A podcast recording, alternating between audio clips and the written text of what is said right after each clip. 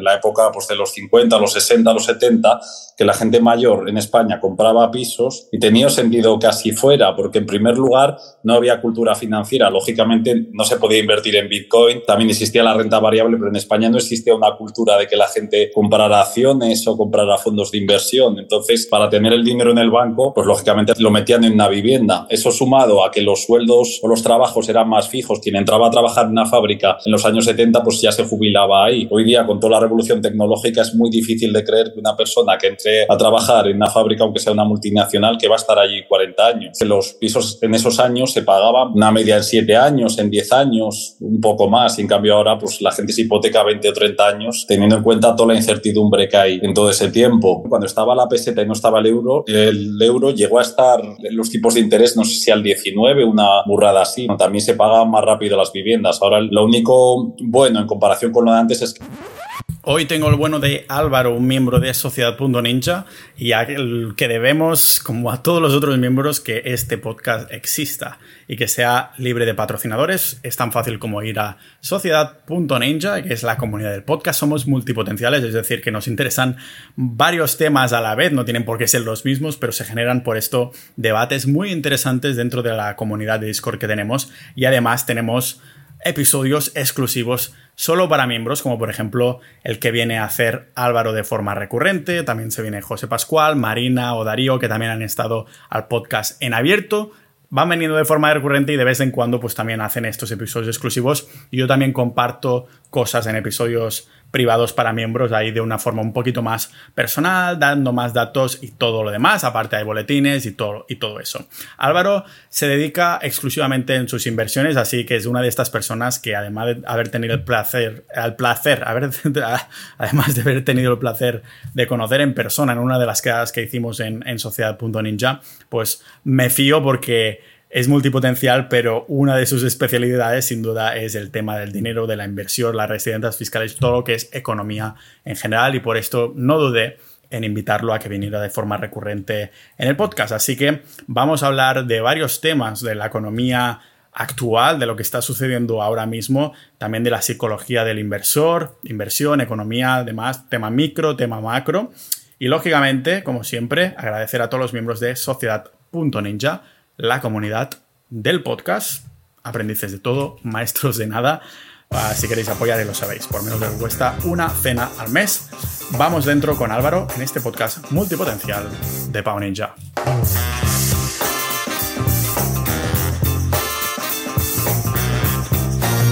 Pues otra vez más para hablar de malas noticias, ¿no, Álvaro? Bueno, de, mala, de malas gestiones y cosas así, no, pero también de inversiones y demás. Sí, buenas tardes, Pau. Encantado de volver a hablar contigo otra vez. ¿Cómo, está, cómo estamos con, el tema este? Porque desde que viniste la última vez, entiendo que la cosa no habrá cambiado. Lo poco que ha cambiado es que hablamos, te pregunté por qué la inflación de Estonia estaba como la mayor de Europa y ahora aún lo está más. Estaba un 20, ahora está un 26 y buf, la, la que se viene encima. No sé si habrán cambiado cosas en comparación a la última vez que cuando viniste. Claro, o sea, viendo el mapa de la inflación en toda Europa, se puede apreciar claramente que en los países de Europa del Este, de lo que es la mitad para la derecha, pues la inflación es altísima. Hay muchos países que son más del 15%, también por la dependencia energética que tienen con Rusia o con Ucrania o con todos esos países. Y en cambio, en los países de la margen izquierda, por así decirlo, la vieja Europa, pues por ejemplo, Francia tiene una baja inflación, al igual que Suiza. Luego, bueno, Italia, Portugal, esto en torno al 9, España al 10 10,4, que ha bajado un poco, pero vamos, que en comparación con todos esos países sigue estando un poco mejor, pero vamos. Luego pues están las subidas de los tipos de interés, que ahora dice la Reserva Federal que sí, que se van a poner en serio, que van a subir tipos, que va a dar igual que provoquen dolor o inflación, pero al final yo creo que se mueven por impulsos o por emociones y el próximo año, si provocan o este año una recesión, pues yo creo que se calmarán la subida de tipos. Pero ¿crees que igualmente durante este año van a anunciar esto más subida de tipos y demás? ¿O cómo ves el panorama? Sí, sí, o sea, está claro que los tipos tienen que seguir subiendo porque han estado tantos años a unos límites de casi nada de negativos o los tipos de interés que ahora los tienen que subir, pero yo creo que tampoco pueden subirlos descabelladamente porque los estados están bastante endeudados. O sea, tú ves la deuda de muchos de los países europeos y es muy alta. Entonces, tampoco creo que estén interesados en pasarse de frenada, aunque digan que sí, que tal, que lo van a tomar en serio. Ah, ¿Cuál es el plan de las reservas federales de los bancos centrales en esta subida de mm, de, o sea, de los tipos de interés. Es decir, ¿qué dicen ellos que pasará y realmente sucede esto si lo suben? Claro, lo que decía un poco Colin Power era que cuando fue en los años 70 que se produjo una inflación muy alta, como que no tomaron medidas o tomaron medidas demasiado tarde y entonces al final como que lo, que pasó al final fue peor porque se produjo una hiperinflación totalmente salvaje durante los años 70. Y ahora, pues Colin Powell es un poco invocando el espíritu de Volk y todo esto que dice, no, sí, ahora vamos a tomarlo en serio, vamos a tomar medidas para parar la inflación subiendo tipos de interés, pero que también están en cierto sentido limitados, porque si lo suben, pues el Euribor se puede poner sí al 2, al 3%, pero tampoco, si se pasa de unas cifras, también y con todo el mundo endeudado, pues la consecuencia puede ser peor. Entonces van a estar un poco ahí calibrando a ver lo que... Y luego, claro, también en función de cómo se desarrollen otros acontecimientos, como lo de Rusia. Claro, para el ciudadano de a pie, ¿en qué le afecta en este sentido? Es decir, ¿sería simplemente si vas a sacarte una hipoteca, una hipoteca que los intereses están más altos y poco más, o hay más cosas detrás de estas subidas que se van a venir? Claro, los gente que se ha hipotecado a tipo fijo en estos últimos años, algunos han llegado a dar hipotecas de algunos bancos, bueno, ya teniendo asociándolo con el seguro del hogar y otra serie de cosas, de menos del 1%, que eso pues ya es dificilísimo, es imposible que den eso. Entonces, si dan hipotecas, pues ahora las darán al uno y medio más, o luego ahora lo que van a hacer los bancos es dejar de dar hipotecas a tipo fijo o dar, y darlas a tipo variable, porque es lo que más les interesa en este momento, porque si el Euribor sube al 2 o al 3%, sigue subiendo, ahora a los bancos les interesa dar hipotecas a tipo variable, no les interesa dar a tipo fijo, si las dan a tipo fijo, los tienen que darlo muchísimo más alto de lo que lo han dado hasta ahora. Entonces, bueno, todo esto también repercute en el mercado inmobiliario, porque claro, al subir los tipos de interés, pues la gente que se quiera meter en hipotecas, pues es un incentivo menos para meterse, porque hasta ahora con el crédito barato, era un incentivo, pero si suben los tipos de interés mucho, pues claro, la hipoteca se le pone mucho más cara. Y otro incentivo también, porque el que compra una vivienda como una inversión, claro, si ahora ve que suben los tipos de interés y los bonos dan un porcentaje mayor de lo que daban antes, pues a lo mejor hay gente que prefiere meterse en bonos que en una vivienda en estas circunstancias. Sí, una de las cosas que he estado debatiendo estos últimos meses, que hace un tiempo puse un tweet que comentaba que no acabo de ver el tema de invertir en inmuebles, aparte de que para mí realmente no es pasivo, porque tienes detrás unos inquilinos que a los que tienes que ir detrás, tarda muchos más años en, ver, o sea, rentabilidades. o sea, una de las cosas que yo dije es que esto de la inversión en inmuebles es un poco la mentalidad boomer, que era cuando cada vez hay más gente en el mundo, va creciendo, creo esto era la mentalidad de hace bastantes generaciones, de que compraban una casa a 40 mil dólares y después estaba a 400 mil o más o algo por el estilo. Sin embargo, ahora no hay natalidad y se dice eso de que siempre necesitaremos un sitio en el que dormir y es verdad, pero si terminas con más viviendas que personas, no sé, para mí ahora mismo es un tipo de inversión que no se Ah, para mi tipo de perfil de inversor o de ahorrador no va conmigo. Ah, no descarto, lógicamente, en un futuro, si digo, este país me encanta, quiero vivir aquí a largo plazo, pues comprar un sitio, pero para vivir yo más que como inversión. Te quería preguntar, Álvaro, por el mercado inmobiliario en este sentido, porque acabas de mencionar lo que pasaría a las personas si quieren comprar una vivienda para inversión, que entonces las hipotecas que se pagaba sola o incluso tenías un poquito de beneficio mientras se iba pagando, ahora será un poco más difícil con las subidas de, de intereses. ¿Cómo ves el mercado inmobiliario así en general, con los tiempos que se vienen? Claro, lo que tú has comentado de la cultura de los boomers, tenía bastante sentido, pues hace la época pues, de los 50, los 60, los 70, que la gente mayor en España compraba pisos, o sea, somos un país de propietarios y tenía sentido que así fuera, porque en primer lugar no había cultura financiera, lógicamente no se podía invertir en Bitcoin, también existía la renta variable, pero en España no existía una cultura de que la gente comprara acciones o comprara fondos de inversión, entonces para tener el dinero en el banco, pues lógicamente lo compraban, lo metían en una vivienda. Eso sumado a que los sueldos o los trabajos eran más fijos, quien entraba a trabajar en una fábrica en los años 70, pues ya se jubilaba ahí. Hoy día, con toda la revolución tecnológica, es muy difícil de creer que una persona que entre a trabajar en una fábrica, aunque sea una multinacional, que va a estar allí 40 años. O luego, pues también que un poco pues que los pisos en esos años se pagaban pues en una media en siete años, en diez años, un poco más. Y en cambio ahora pues la gente se hipoteca 20 o 30 años teniendo en cuenta toda la incertidumbre que hay en todo ese tiempo. Hombre, sí que es cierto que también en los años 90 llegaron, cuando estaba la peseta y no estaba el euro, el euro llegó a estar los tipos de interés, no sé si al 19, una burrada así, pero bueno, también se pagaban más rápido las viviendas. Ahora lo único bueno en comparación con lo de antes es que el Euribor ha estado pues, en negativo, ahora está subiendo, tampoco subirá mucho, pero vamos, sí que es verdad que ahora mismo para una persona joven, a no ser que tenga claro el vivir en un sitio, pues no es que sea la mejor idea, a lo mejor para poner su dinero. Luego está también qué quiere hacer en el sentido de si simplemente es una reserva de valor, pues la vivienda puede cumplir el objetivo de ser reserva de valor. O si quiere incrementar la rentabilidad, pues por ejemplo en los años 80 a los 90 o principios de los 2000 la vivienda sí que subía doble dígito. Ahora, pues claro, ya eh, no va a tener tantas subidas porque la mayor parte de la gente que compra pisos son gente que tiene una nómina. Si los sueldos no sube mucho, incluso en el caso de algunos autónomos que le suben mucho los gastos, están en negativo o ganan menos, pues no puede subirse eternamente la vivienda.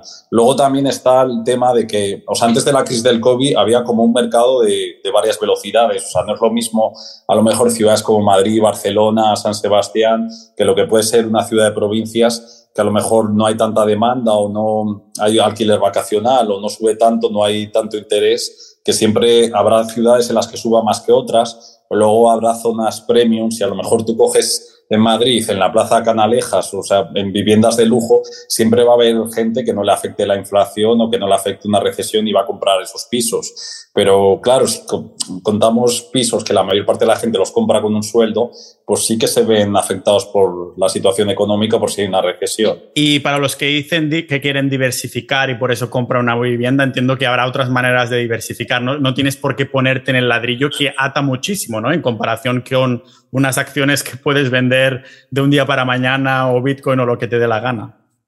Claro, es que el problema que luego también todo lo que es la legislación está pensada como por parte de los partidos políticos para el inquilino, no para el que lo alquila.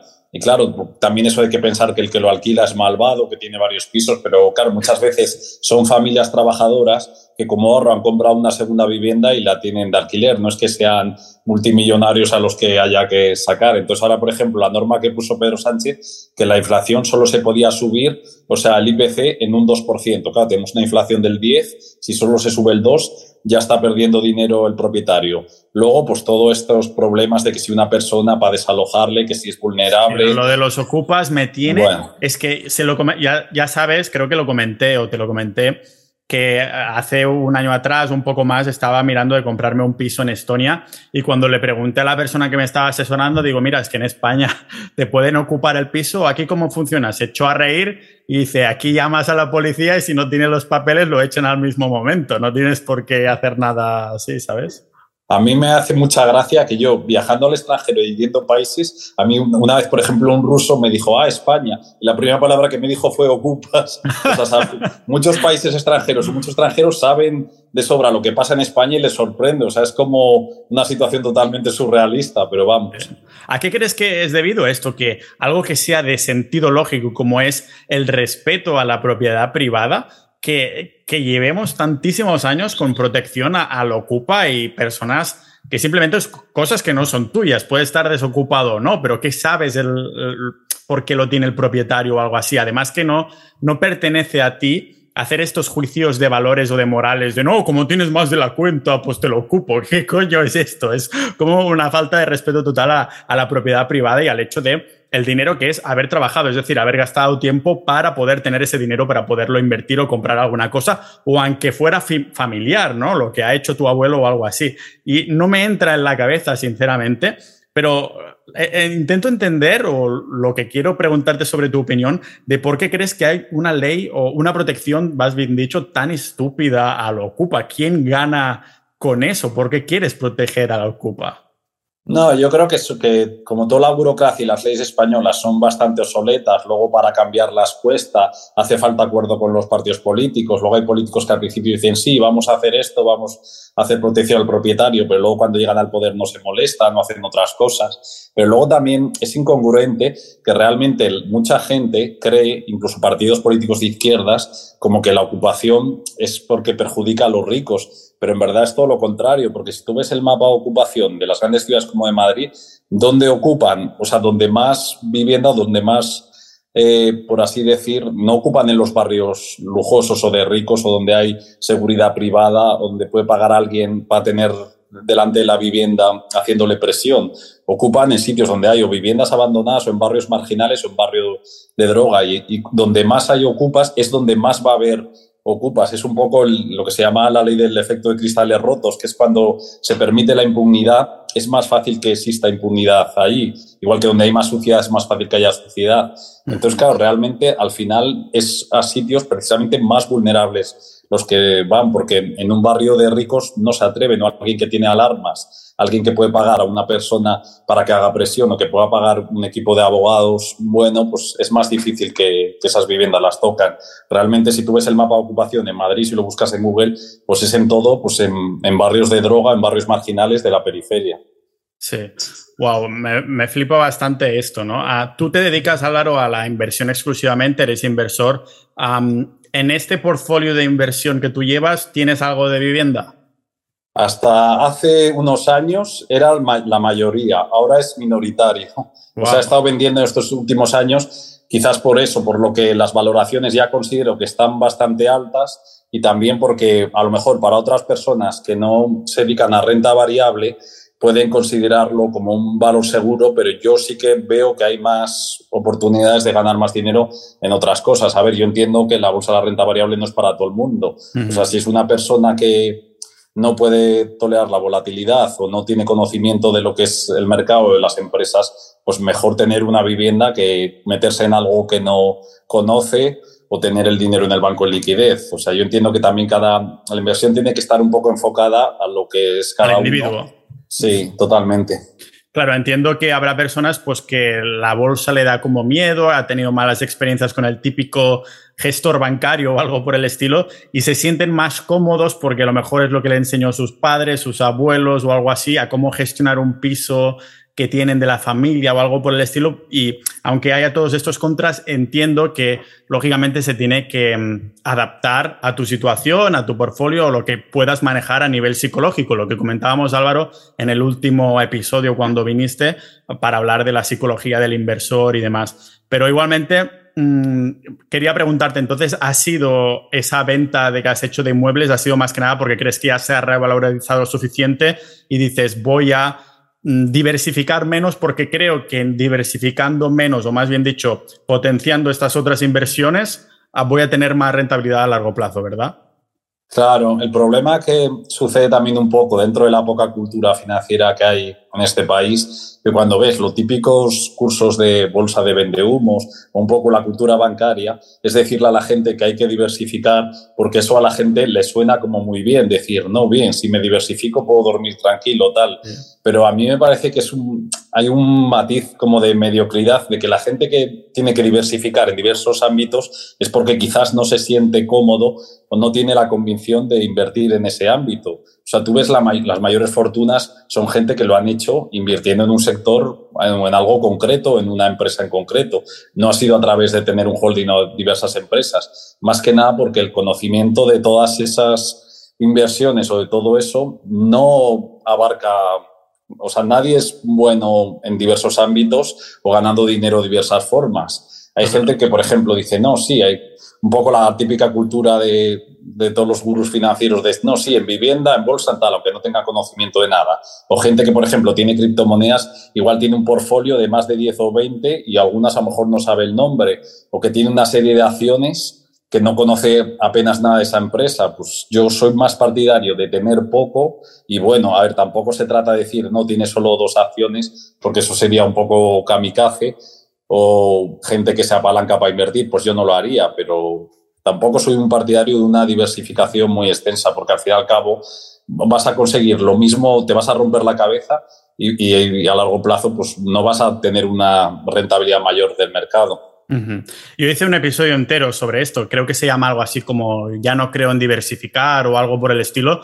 Y bueno, a las pruebas me remito, ¿no? De todo a Bitcoin, que sé que para algunas personas es un poco, un poco locura. Y hace un par de semanas hice una entrevista y claro, mencioné esto por encima, sí, lo, todo, lo tengo todo a Bitcoin. Claro, el no tener la capacidad de expandirme, de explicar el por qué, porque lo he hecho a través de cientos de episodios en el podcast, claro, da como malentendidos a las personas que no, no, me conocen, ¿no? Hostia, vaya puto loco que lo mete todo a Bitcoin. Yo tengo mis razones y no quiere decir que sea la conclusión a la que tienes que, que llegar tú. Pero, lógicamente, por esto lo digo, que comparto la opinión de no diversificar, sino de conocer menos cositas y entonces meterte ahí de lleno. a también por esto los episodios más escuchados del podcast son con el bueno de Alex, de Fucking Moneyman, porque es lo que acabas de decir tú. Las personas que han creado de casi nada un patrimonio importante por los tiempos que vivimos han sido de conocer bien lo que están haciendo, conocer bien en lo que están invirtiendo, fallando lógicamente por el camino, pero ha sido estos fallos que han multiplicado después lo que es la bola de nieve de poder elegir las empresas en concreto y algo por el estilo. Entonces, Claro, entiendo totalmente lo de, hostia, yo, no yo diversifico a tope porque no sé exactamente a qué poner. Es como si vas a, yo qué sé, al casino y en vez de poner todas las fichas a un sitio, pues pones un poquito por ahí, ¿no? No es exactamente lo mismo porque no es, no es a jugártela tal como, así tal cual, porque las, bueno, los papers y todo, todo esto, a largo plazo hemos visto pues que las personas que lo tienen ahí a largo plazo, se olvidan o lo que sea, son, terminan con buena rentabilidad. Pero estamos hablando en este caso en concreto, para los oyentes, el caso de personas que han dicho voy a multiplicar mi patrimonio en este medio plazo o, largo plazo, para algunas personas serán 50 años, para otras personas serán 10. Para mí largo plazo yo creo que son, son más de 10 sin duda, aunque parece que a veces en el mundo de las criptomonedas, o en mi caso particular en el de Bitcoin, parece que todo va en esteroides o algo por el estilo. Uh, pero sí, entonces, digamos que ahora tienes una cartera más, mmm, más reducida, ¿o qué? ¿Sabes más o menos, sí. tienes contado más o menos los activos que tienes, si son acciones y tal? Sí, casi todo acciones, eso. Luego una pequeña parte en Bitcoin, en liquidez y, y eso, o sea, casi todo en acciones. Claro, también influye lo que es la aversión al riesgo. Porque si tienes una cierta concentración, es verdad que sí, porque fallos siempre vas a cometer, pues en los fallos, lógicamente vas a perder dinero. Y eso duele, a la gente duele. Pero también se supone, a ver, un inversor de éxito, pues tiene que acertar el 85-90% de las ocasiones. Más que nada, porque, y también tiene que tratar que cuando acierte, el, el hecho de poder multiplicar una acción por varias veces, y cuando pierde, lo bueno es que la, lo máximo que se puede ir a cero, perder 100%, bueno, también que quiebre una empresa es bastante difícil, ponle que pierda un 60, un 70, pero que, claro, a la gente el problema es que le duele mucho perder, duelen las pérdidas como está calculado dos veces y medio más que las ganancias. Entonces parece que el que está diversificado en 80 cosas, en 80 CIS, parece que cuando pierde no le duele, pero es que cuando gana tampoco gana lo suficiente. Claro. Entonces, yo sí que es verdad que he perdido en algunas cosas, pero también cuando he ganado, al concentrar más cantidad de dinero en esas acciones, pues también se ha visto más beneficio, pero eso influye mucho, yo creo que la aversión al riesgo de que por qué la gente no concentra todo lo que debería concentrar. Luego lo que comentas, yo también, mi idea es, yo pienso invertir lo que es estar en renta variable toda mi vida. Entonces, si piensas una estrategia que no es a 10 años o a 15, sino a décadas, pues yo soy más partidario de hacer o sea, yo, por ejemplo, no hago productos derivados ni acciones más que nada porque a lo mejor soy más partidario de hacer una estrategia un poco más simple, pero que sepa que pueda ser duradera en el tiempo. O sea, lo importante en estos casos es lo que es la persistencia antes de gente que se mete a, a lo mejor a unos embolados que son más difíciles mantener el tiempo. También si tienes muchas acciones tienes que, o tienes muchos sectores, tienes que estar pendiente de un montón de noticias o gente que hace derivados o gente que dice, no, voy a ir, que si tal, una ronda de financiación, lo otro tal. Entonces al final es que no te da el tiempo ni te abarca la cabeza para todo. Entonces yo soy más partidario de pocas cosas, pero en profundidad. Ah, en estas pocas cosas, no sé si, bueno, yo a las personas que no entienden demasiado o algo así, digo, antes de un gestor o algo así, mejor te pones unos indexados. No sé si a ti te gusta elegir exclusivamente las empresas en las que inviertes o también ah, tienes una parte de cartera que es en indexados. Yo personalmente todo en renta variable, igual que llevo la cartera de diversos familiares y también en renta variable, pero por ejemplo a mi padre pues sí que le tengo en un indexado, ¿sabes? Porque al fin y al cabo no se trata todo de, de puro alfa, de intentar batir el mercado, sino simplemente pues, de tener algo que le pueda producir más que la inflación, tampoco se le dé muchos sustos, o por esto de que dicen los padres de que hay que diversificar, pues así está más contento con tener esa diversificación. Yo para mí no tengo indexados. Sí. es, es, un poco el, el diversificar, el tener el no tener que trabajar tanto para tu cartera es un poco que la vida del inversor, entre comillas, verdadero, tiene poco glamour, ¿verdad? Sí, totalmente. Claro, tú si ves, por ejemplo, en las redes sociales, en Twitter o todo esto, pues ves muchos chavales de 20 años que ponen en la biografía pues, como que son inversores, porque claro, entiendo que da una superioridad moral, una autoridad. O sea, yo no he conocido a nadie que ponga que es barrendero o que es ciertas profesiones que no dan ese glamour.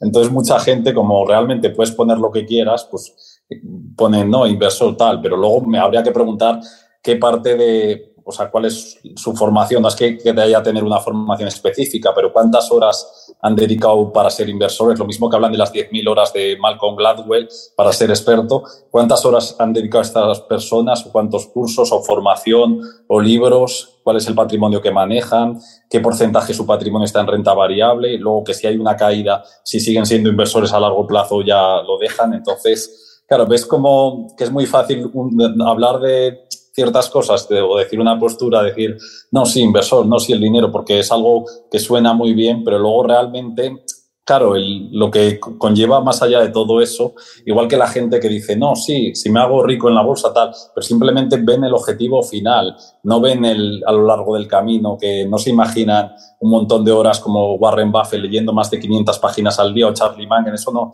no se imagina ninguno, se imaginan en el resultado final estando en una piscina o con un coche de lujo o en una mansión.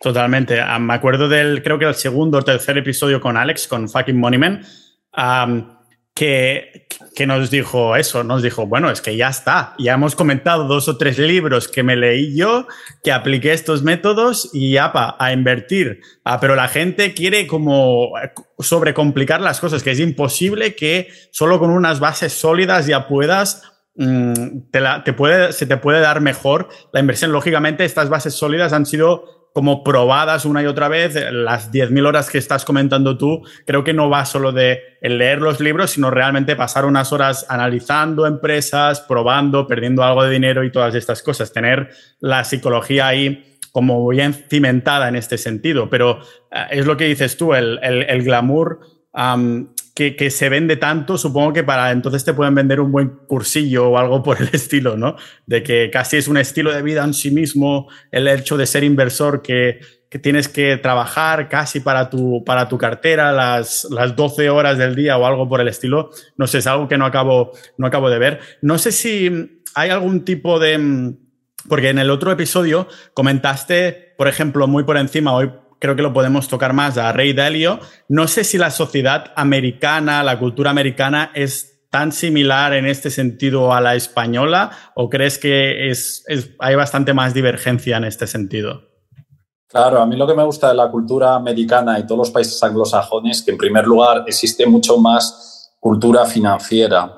O claro, en un país a lo mejor como España, alguien que se dedica a una actividad empresarial o inversora o emprendedora está considerado incluso como alguien malvado en, según qué ámbitos. Sí, sí, sí. en Estados Unidos en los, medios, en los medios mismo es siempre culpa del empresario. Y, acordémonos que cuando vino al podcast privado a David Moral, para hablar sobre el hecho de que tiene una agencia de marketing y demás. Perdona por interrumpirte, Álvaro. comentó, comentó que para contratar a alguien siempre tiene que calcular su nómina más un 40% y que este 40% va subiendo. O sea que cada vez es más difícil ser, no solo ser emprendedor, sino dar trabajo afuera de lo que es ser funcionario y demás. Perdona.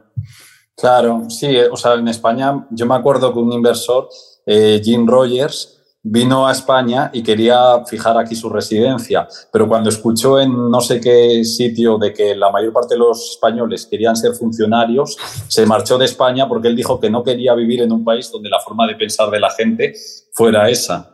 Y luego, claro, por eso precisamente hay tantas microempresas que no van a más un poco pues porque no tienen los incentivos, están mal vistos socialmente. Luego muchos empresarios tampoco quieren exposición pública, porque Amancio Ortega, hasta que salió a cotizar a Bolsa Inditex, nadie sabía casi ni una imagen suya, ni, ni eso, igual el propietario de Mango y Sagradi, igual, eran personas totalmente anónimas o desconocidas, porque no, tú ves la lista de los más ricos de España, muchos vienen sin foto porque no quieren tener esa exposición pública y pues está mal considerado en España. Luego, pues también lo que es la financiación de una empresa, pues claro, a, partir de, para determinadas rondas o emitir deuda, tienen que ser pues unas cantidades de dinero que hacen que esa empresa tenga que tener bastante más dinero de, de vida o de ganancias, que hace que muchas empresas no puedan emitir créditos. Entonces, al final están muy limitadas y entonces eso hace que en España exista una cantidad enorme de microempresas, pero que empresas grandes que den ese paso de lo que es la microempresa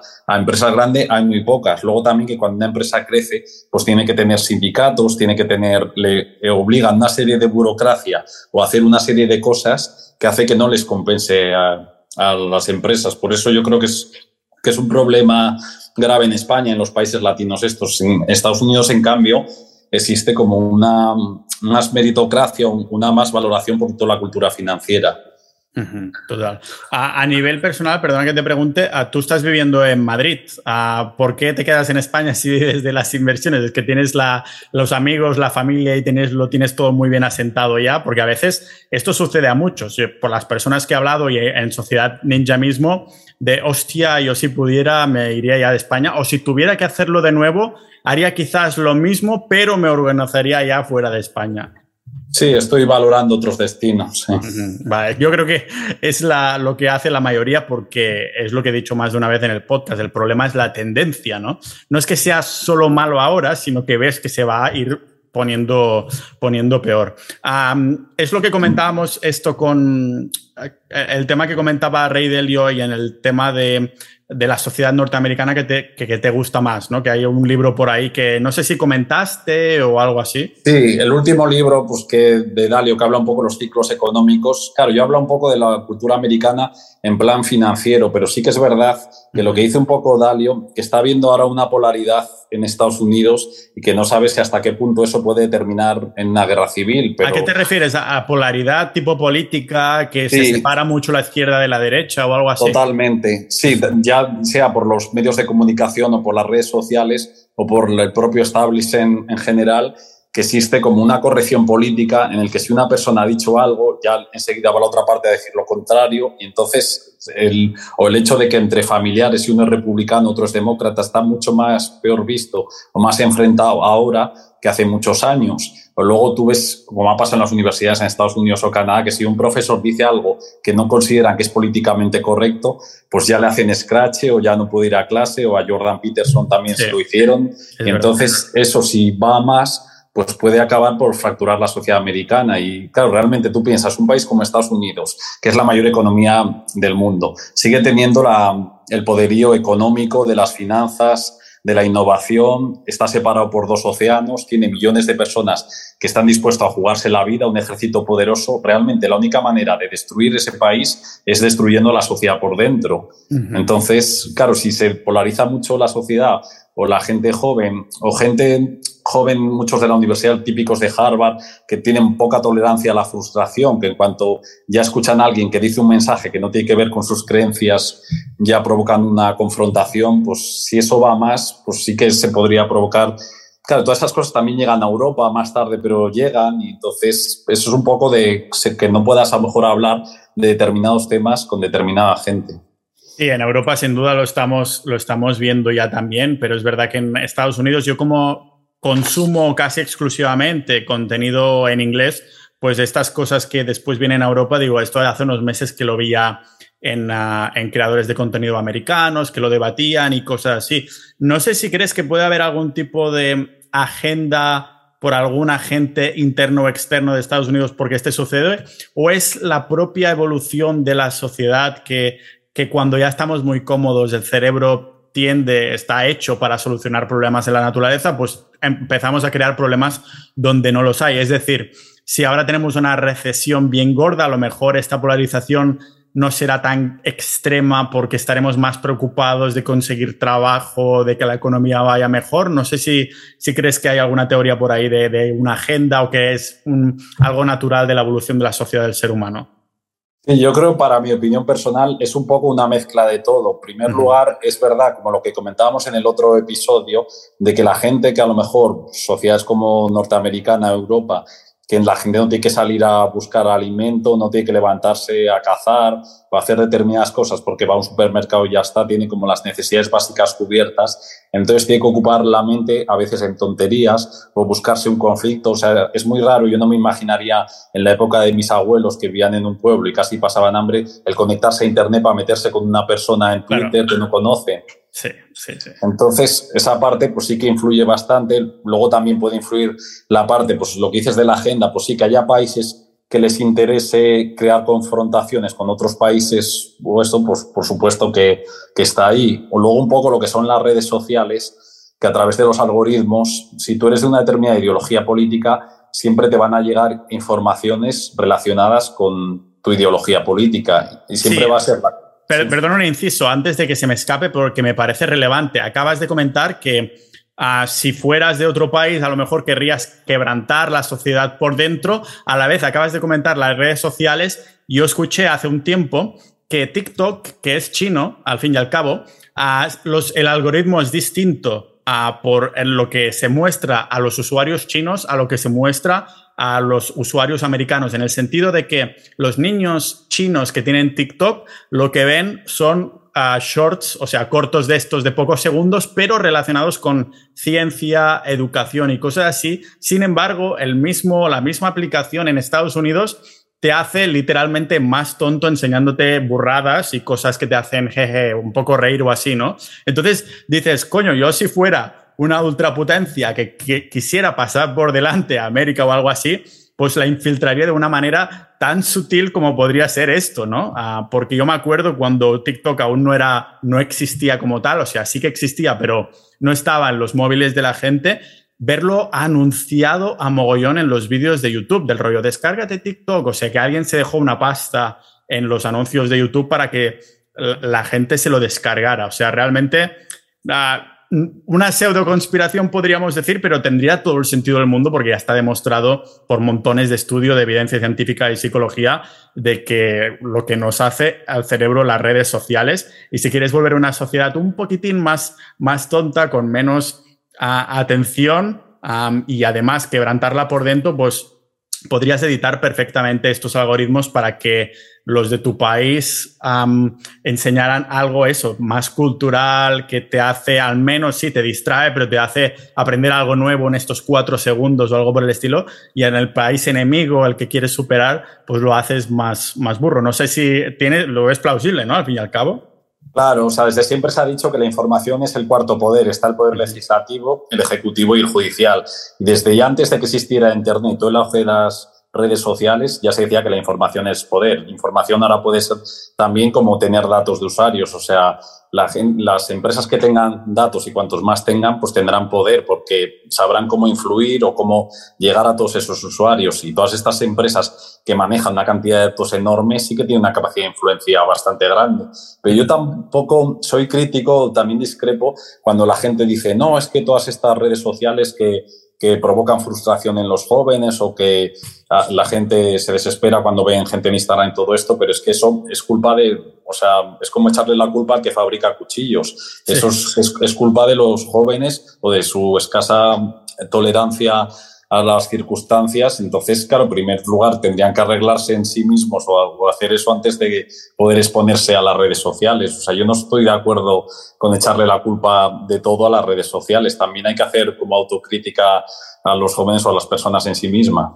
Sí, la verdad es que es verdad que es responsabilidad tuya 100% el entorno en el que te rodeas y entorno, entiéndase, el tener, solo el hecho de tener la aplicación en el móvil ya te estás exponiendo a esto y ya tendrías que saberlo porque sabemos que es verdad que no tienen la culpa directamente, pero estas redes sociales no solo tienen ingenieros programando, también tienen equipos de psicólogos para hacerte enganchado cada vez más y todo esto. O sea, realmente quieren que te enganches y no quiere decir que sea bueno, sino que es lo que le dará más, más dinero a la app porque vas a pasar más rato, entonces, bueno, vas a, los anuncios se van a pagar más y todo lo demás. No sé cómo ves... Ah, porque esto lo estábamos comparando como Estados Unidos, China, que he mencionado yo, pero en el tema de, España también vamos en esta misma tendencia que decíamos hace un rato que vamos unos meses o unos años, dependiendo del tema, más tarde que Estados Unidos, pero en esto sí que parece que incluso vamos más avanzado, ¿no? El tema del PIB, también esta polarización interna y el tema de innovación. Acabamos de mencionar también la, al nivel impuestos, a nivel de mirar residencias fuera, pero ¿cómo ves también España en general a medida que está pasando el tiempo en este sentido? No, no vamos a salir de este bache, ¿no? Claro, precisamente has comentado Rey Dalio en su libro, él es bastante crítico con la situación de España. ¿España en concreto? Sí, o sea, habla de, al final del libro, habla de diversos países, de cómo ve en base a unos baremos, él siempre lo valora todo en base a unos algoritmos matemáticos. Y entonces él, por ejemplo, habla de Estados Unidos, de China, de, de, diversos países de Europa, y con España es especialmente crítico, pues un poco en lo que más o menos hay que ser críticos, o sea, que la deuda es muy alta, que hay poca innovación, que pues, habla de conflictos políticos, supongo que se referirá por el tema de Cataluña y otra serie de cosas. Hombre, hay que decir que Rey Dalio conoce bastante bien la situación de España porque él está casado con una española, ha veraneado en, en, Mallorca, luego también su fondo de inversión, su GFAN, ha, ha, lanzado varias apuestas, las mayores apuestas en corto contra la bolsa española, tanto de bancos como de teléfonos, las ha lanzado él. O sea, más crítico que él con España no, no ha sido nada. Ah, por cierto, no sé si has mencionado cómo se llama el libro, que lo vamos a poner en las notas del episodio. Sí, principios para el nuevo orden mundial o algo así. No me sé ahora el título exacto porque lo leí ya hace meses, pero algo así. Principios para. Buen, buen titulito, ¿eh? principios para el nuevo orden mundial o algo así. O algo así. Exactamente no. Lo leí hace varios meses, no sé exactamente ahora el título, pero vamos, el último que ha sacado. Sacó anteriormente el de principios, que es un poco más. Habla de lo que. de toda. como una biografía de lo que le pasó a él o los principios que aplica a su trabajo, a su empresa Luego sacó otro que hablaba pues, de la gran deuda, que es un poco pues, hablar de las distintas crisis económicas que ha habido. Es un poco lo que habla también este último.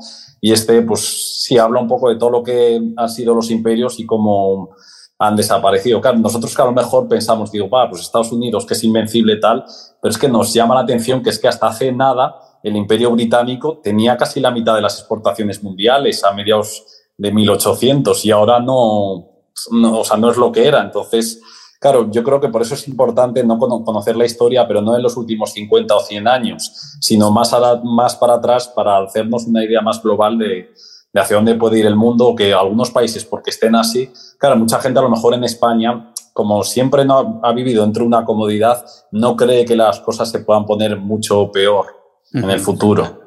Claro, es lo que siempre estoy reiterando en todo el maldito podcast, en el 80% de episodios, acordaros de hacer el zoom out, la vista de pájaro, mirar las cosas como en la lupa que te vas alejando.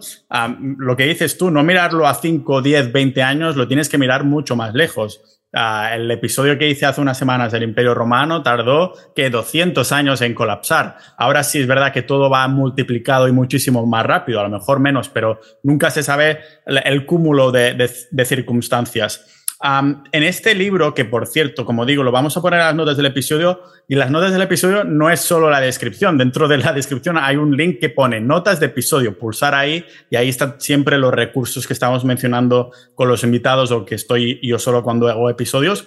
En el libro de este de Rey Delio, de los principios para el nuevo orden o algo así, ha mencionado los, con estas reglas matemáticas que nos acabas de comentar, Álvaro, a los países que la van a palmar, que él lo ve claro y yo también personalmente, pero no sé si menciona países que lo están haciendo muy bien porque serían de estos países que pondrías en la lista de a lo mejor irte a vivir en un futuro, ¿no? A ver, él es muy bullish, lo ha sido desde hace varios años con China.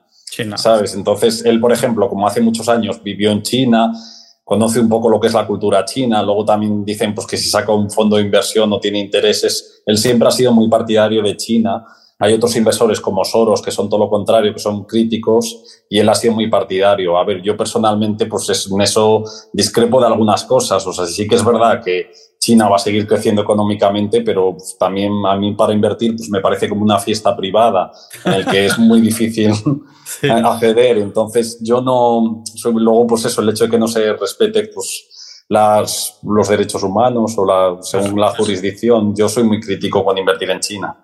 Sí, además eh, yo no soy muy partidario de de las chinas en general. eso cada uno. Pero no sé si hay alguno, alguno más. ¿Solo habla de China como que es muy, muy bullish en este país o hay alguno que dices, hostia, este pues lo veo bien? Eh, claro, no, no, me he leído el libro, a ver si los oyentes se lo van a leer, porque no sé si hay alguna lista final o es solo algo. Sí, al final del libro. Vale. Claro, él, por ejemplo, pues, es bastante crítico pues, con Estados Unidos. Dice que, que, como que se encuentra en la última fase del crecimiento, por así decirlo, que, que igual ese crecimiento, pues igual habla de una serie de fases, pues como que, es, que está en la última fase, que todavía no hay un conflicto interno, una guerra civil, pero estaría como en la antesala. Luego de los países de Europa, pues también habla bastante crítico en general, pues con España, con Italia. Alemania también dice, pese a ser la potencia europea, sí que es crítico, quizás no tanto como España e Italia, pero también dice que no va a crecer en los próximos años. Entonces, en general, pues es bastante crítico con todo. Joder, yo pensaba que me ibas a decir algún país en concreto que dice, este tiene pocos impuestos y además va a crecer, pero entiendo que no, no tiene por qué ir de la par, lógicamente, así que él se debe centrar únicamente en crecimiento económico, no de sitio donde puedas tener una buena vida y tal. No, él habla de varios algoritmos, pero en el tema de impuestos no lo toca tanto. Él habla un poco pues, de que haya una serie de recursos naturales, de que haya una estabilidad política, de que haya un crecimiento económico, de que haya innovación y de otra serie de cosas, o, que haya un orden interno. Claro, él habla mucho del orden externo y el orden interno. Entonces, que haya un orden interno entre la población, que no se haya posibilidades de una guerra civil. Vale. Pero vamos. Sí, claro, eso yo creo que es lo que tiraría más para atrás un, país. una de las cosas que has mencionado, grupo y demás, es otro libro que también vamos a poner en las notas de, del EPI, que son ah, el, de, el de amplitud, ah, porque ya que lo estamos, este es un podcast multipotencial, tenemos una, la comunidad multipotencial, Sociedad Ninja, pero incluso tiene sentido ah, cuando hemos comentado lo de no diversificar, esto no significa que simplemente te tengas que casar en una especialidad, en una cosa, igual que lo hace Rey Delio con China como país y siendo bullish, con esto, ¿no? Que hay como ciertas ventajas en ser multipotencial también como, como inversor. Claro, yo leí el libro el año pasado y la verdad que tiene bastante sentido todo lo que decía, un poco lo que hemos mencionado al principio del episodio, lo que decía Malcolm Gladwell de las 10.000 horas o que tenías que especializarte hasta ser experto en un área concreta, pero luego depende también mucho de qué mundo estemos hablando, porque en el libro habla, por ejemplo, pone el ejemplo del ajedrez o del golf, que son como espacios como muy repetitivos en el que la persona que dedique muchísimas horas puede llegar más fácilmente a ser expertos, pero es que no todo en la vida ni todas las profesiones son mundos cerrados como esos. Y, por ejemplo, el, el hecho de la inversión, que depende de tantas cosas, tiene, para mi opinión, mucha más ventaja un inversor que, pues, por ejemplo, Charlie Manger o otra serie de inversores, Peter Lynch era licenciado en Historia, en Filosofía y Psicología, que domine varios campos porque puede tener un conocimiento más global, ya no solo de contabilidad, de macroeconomía, saber de biología, saber de historia, de filosofía, de psicología. Le puede dar todos estos campos más tablas que la típica persona a lo mejor que viva dentro de un mundo cerrado o que esté la típica formación en ADE o en relacionada con finanzas y no haya salido de un despacho o tenga una poca visión acerca de la tecnología o de los cambios que se pueden dar en el futuro. Claro, tiene sentido. Sí, es como que te da la multipotencialidad te da ese, ese zoom out que comentábamos, yo creo, ¿no? Que vas a ver más allá de solo eso en concreto y puede haber esas, esas sinergias que, que es incluso, o sea, encontrar un buen especialista es difícil, pero es mucho más difícil encontrar una persona que decide dominar dos, tres, cuatro temas bien, a lo mejor no como un experto en cada una de estas disciplinas, pero dominarlos bien, bien, y, que puede encontrar eso, ¿no? Lo, el hilo que une a dos o tres disciplinas que otra persona que solo se centrara uno no podría ver al, lado de este camino. Estoy utilizando un poquito de, metáfora, analogía o algo así, pero, pero se me entiende en, este sentido. Y supongo que independientemente por mucho multipotencial que puedes ser, por mucho especialista que puedas ser o quieras aprender de cierto activo para no tener que diversificar tanto y realmente poner los huevos en una sola cesta, pero realmente vigilar esa cesta, asegurarte que esa cesta no va a ningún sitio. Igualmente, sigue prevaliendo lo que es la, esa constancia, ¿no? esa perseverancia ah, para tener éxito a largo plazo. ¿no? ¿Cómo, ¿Cómo, ves tú en este sentido la, relacionándolo también con el episodio anterior en cuanto a la psicología del, inversor, ¿cómo ves estos inversores en general? Porque creo que, al menos es una opinión personal, no sé Álvaro, tú si vas a pensar lo mismo, pero que esa constancia, esa perseverancia cada vez está más mermada por el, mundo en que nos encontramos. Sí, podemos culpar a las redes sociales, pero también, no sé, la manera en cómo la gente trabaja en sus proyectos, tenemos cada vez menos capacidad de constancia, paciencia y algo así. Yo al principio me acuerdo cuando empecé a invertir, pues que cambiaba mi cartera cada dos por tres con nueva información que veía, ¿no? Y siempre reitero lo mismo, que los estudios, los papers de Vanguard dijeron, mira, los que ganan más a largo plazo es los que se han muerto, si se han muerto o se olvidan que tienen una, la inversión. ¿Cómo ves esto tú? Ey, ey, ey, ninja de la vida, para un momento, solo quería decirte muy rápido que si estás disfrutando la conversación con Álvaro, que es miembro de Sociedad.ninja, la comunidad del podcast, y el próximo episodio va a ser en exclusiva para los miembros de Sociedad.ninja, es una manera de apoyar este podcast, así que ya sabes, por menos de lo que cuesta una, una cena al mes o por menos de lo que cuesta tus impuestos en España al mes, puedes ah, entrar en sociedad.ninja, tener ahí conversaciones con la de, como la de Álvaro, que se viene de forma recurrente y otros invitados recurrentes como Marina, como Darío y otros más, o José Pascual, ah, que tienes dentro de, de, la comunidad. Así que ya sabes, sociedad.ninja y te dejo dentro para que continúes con esta conversación con Álvaro hablando de economía y de pastita. Claro, lo que pasa es que hoy día, antes como que la gente hace 30 pues, años nadie se enteraba casi de las noticias, no había tantas noticias, no había tantos medios económicos y la gente podía vivir más, por así decir, en su burbuja. Pero hoy día como hay tanta sobreabundancia de información y lo que es peor, que la gente se deja influir por toda esta información, que en el 90 y pico por ciento de los casos es ruido, pues ya en cuanto oye una cosa de que ha pasado, de que parece que va a haber una guerra, que lo otro, que un conflicto, que si van a tirar una bomba nuclear, todo esto le afecta a la gente que hace que, que, venda, que actúe por impulsos y venda rápidamente las inversiones. Entonces, por eso yo creo que la gente no se debería condicionar tanto por lo que lee o permanecer un poco abstraído de estas noticias y pensar como a muy largo plazo que el mundo va a ir mejor o, o las empresas en las que estar. Luego, pues también no tiene que ver a ver lo que puede controlar. Dice, a ver qué comisiones pagas, a ver qué activos estás. O sea, lo que uno puede controlar, eso controlarlo y lo que no puede controlar, pues ya dejarlo. Pero tampoco puedes vivir obsesionado en todo lo que puede pasar cada día o que si el mundo se va a acabar y por eso tienes que vender las inversiones. Sí. Ah, mucho se habla del mundo inversor de largo plazo. Lo hemos mencionado anteriormente así ligeramente, que para ti sin duda es más que una década, para mí también. ¿Cómo, ¿Cuál crees tú que sería más o menos un rango de años que tú dices esto a partir de que ya es largo plazo? claro, es que eso, a ver, también depende de la edad de la persona y de los intereses que tengas. Siempre se ha dicho que cuando lo que recomendaban para invertir era de que si, por ejemplo, si una persona tiene 30 años, pues 110, 100 o 110 menos su edad, en este caso sería 80, a renta variable y el resto como más fijo. Pero yo creo que eso también varía un poco en función de la cultura financiera que tenga la persona, de si tiene hijos, de si piensa mirar para los hijos para luego dar como un legado, por así decirlo. Entonces es difícil dar una respuesta. Totalmente. Sea como sea, ah, yo creo que ha habido muchas respuestas respondidas en el episodio de hoy, Álvaro, igual que en el episodio anterior. Así que nada, agradecerte una semana más que, que hayas venido a comentar el tema de economía, un poquito de actualidad y también a modo más generalista de cómo, cómo ves Ah, porque yo creo que van a ser tiempos interesantes a la que se nos viene encima, o al menos la, percepción que tenemos muchos de que algo se va a venir, de que esta inflación va a seguir subiendo, que sí, van a subir los tipos de interés, pero a saber a dónde va esto. Así que vamos a estar muy pendientes de, los episodios que vamos a hacer contigo. Ah, y, y eso, te lo agradezco una vez más. Gracias a ti, Paz. Venga, un abrazo.